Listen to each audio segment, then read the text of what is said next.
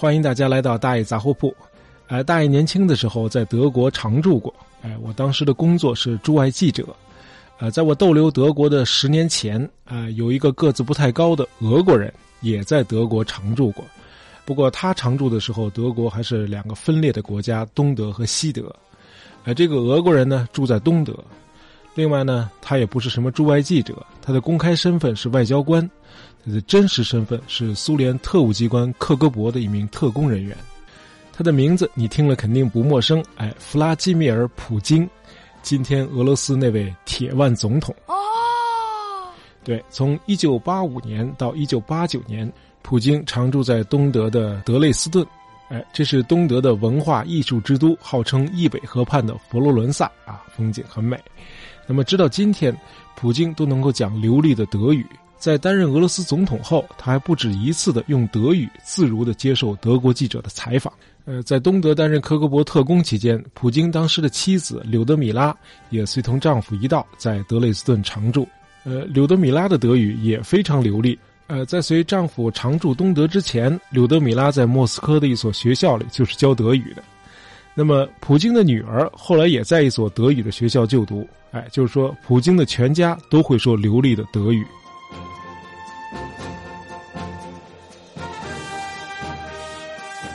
普京早在青少年时期就梦想着有朝一日能够当上一名间谍。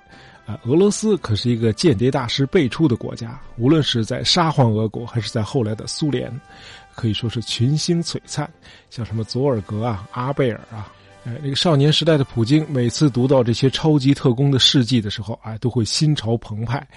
在一次接受访谈中，这个普京就说过啊，干间谍这一行的最令人兴奋的是，你一个人的贡献有时候能够超过一支军队，一个间谍能够决定成千上万人的命运。哎，当上间谍之后，普京还真的靠他自己一个人的力量化解过一次危机，拯救了他的同伴们的生命。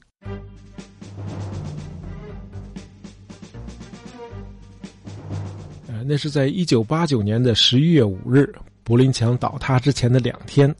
这个时候的东德已经是山雨欲来风满楼了，呃，到处都出现了这个示威游行活动。十一月五日这天，人们涌到了这个东德秘密警察 Stasi 在德累斯顿的总部，哎，要捣毁这座建筑。这个时候，从人群中又分出一部分人冲向街对面。哎，那里有一幢带院子的大房子。哎，这儿呢是苏联特务机关克格勃在德累斯顿的分支机构。眼看着这个愤怒的人群朝这边就冲过来了，这个克格勃大院门口的这个警卫呢，吓得扭头就跑，躲进楼里去了。一看警卫跑了，这示威者们胆子就更大了，直接就往院里冲。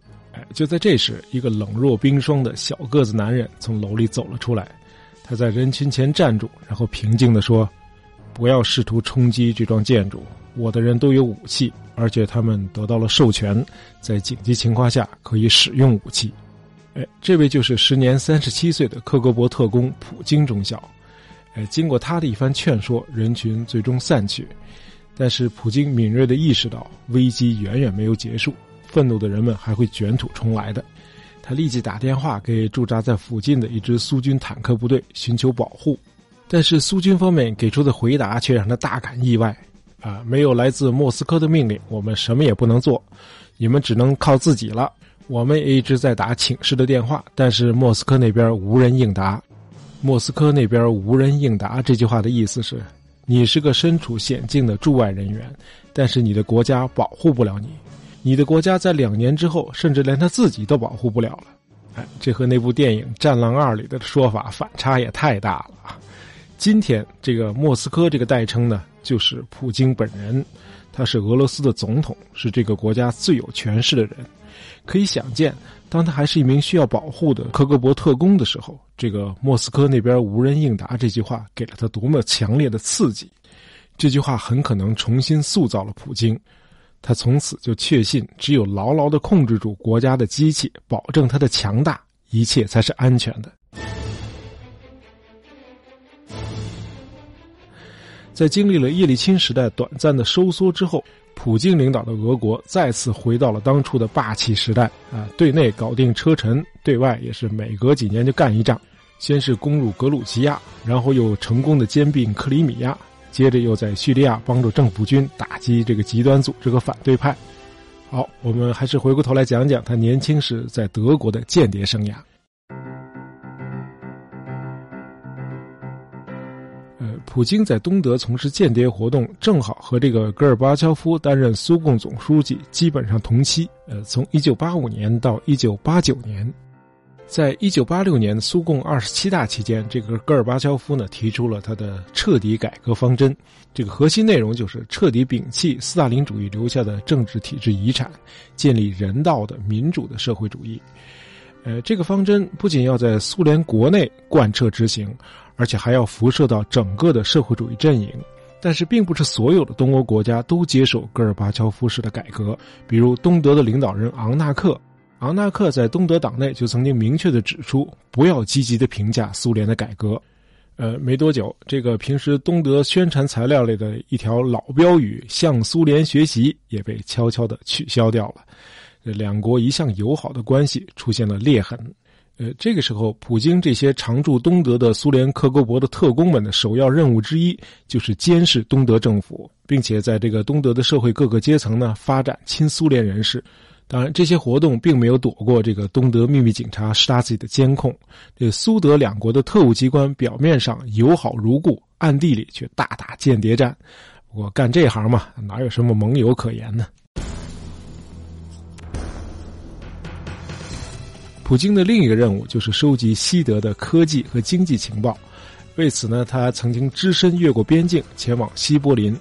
这个西德的反间谍机构联邦宪法保卫局曾经拍摄了一张普京站在这个西德百货商店 KTV 门口的这个照片。这个西德的反间谍人员相信，这个普京这次造访西柏林的目的是与隐藏在当地的苏联特务接头。那么这张照片和其他关于普京的文字材料，至今仍然留存在德国联邦宪法保卫局的档案里。呃，除了咱们前面说的那一幕，普京在德国的间谍生涯总的来说没有太多的惊心动魄。那么这五年里，他和当时的妻子柳德米拉倒是享受了一段舒适惬意的生活。在柳德米拉看来，这个东德和苏联完全是两个世界，生活水平远远高于苏联。他回忆说，在东德，街道永远是干干净净的，当地的老百姓每周都要擦洗自己的窗户。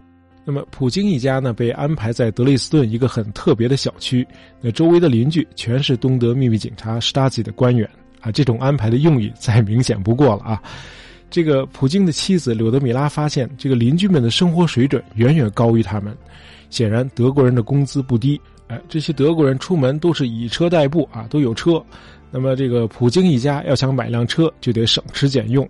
那么那个时候的普京呢，常常连着几个小时来翻阅这个从西德偷偷带过来的这个邮购公司 Auto 和 Quella 发行的这个商品目录。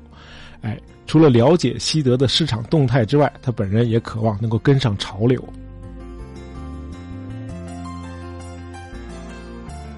从那时开始，普京爱上了德国啤酒，他非常爱喝这个德累斯顿当地酿制的一款啤酒，叫 h a d e b e r g 今天咱们中国的酒友们也都很熟悉这款啤酒啊！你在北京大一点的超市里都能够买到这个阿德贝格。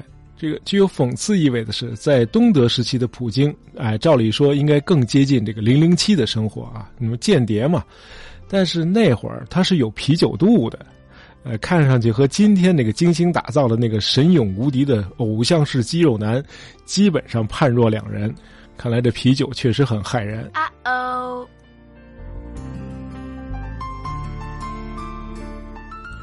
按照这个传记作家博伊斯·海舒斯特的说法，那么在东德的间谍生涯对普京来说更像是一段天堂般的生活。但是到了1989年，哎，就是咱们节目前面说的那一段，这一切都改变了。为了防止示威者们再次冲击科格勃的大楼，普京和他的同伴们开始焚烧秘密档案。呃，据他自己回忆，他们烧了整整一夜，把炉子都烧爆了。两周以后，西德总理科尔到访德累斯顿。呃，科尔在集会中讲到了这个德国将实现统一，他甚至使用了这个战后德国一直被禁用的 “Faterland” 祖国这个词。在科尔演讲的时候，这个普京有没有站在人群中？哎，我们不得而知。总之，东德行将分崩离析。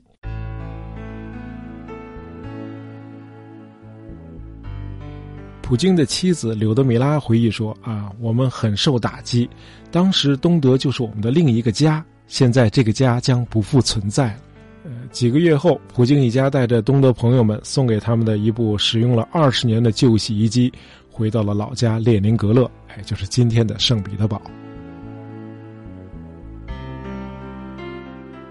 呃，美国的行为学和政治学学者 Alexander George 啊提出过这样一个理论，在这个计算机程序里头有一种这个执行操作的指令叫操作码 （Operation Code）。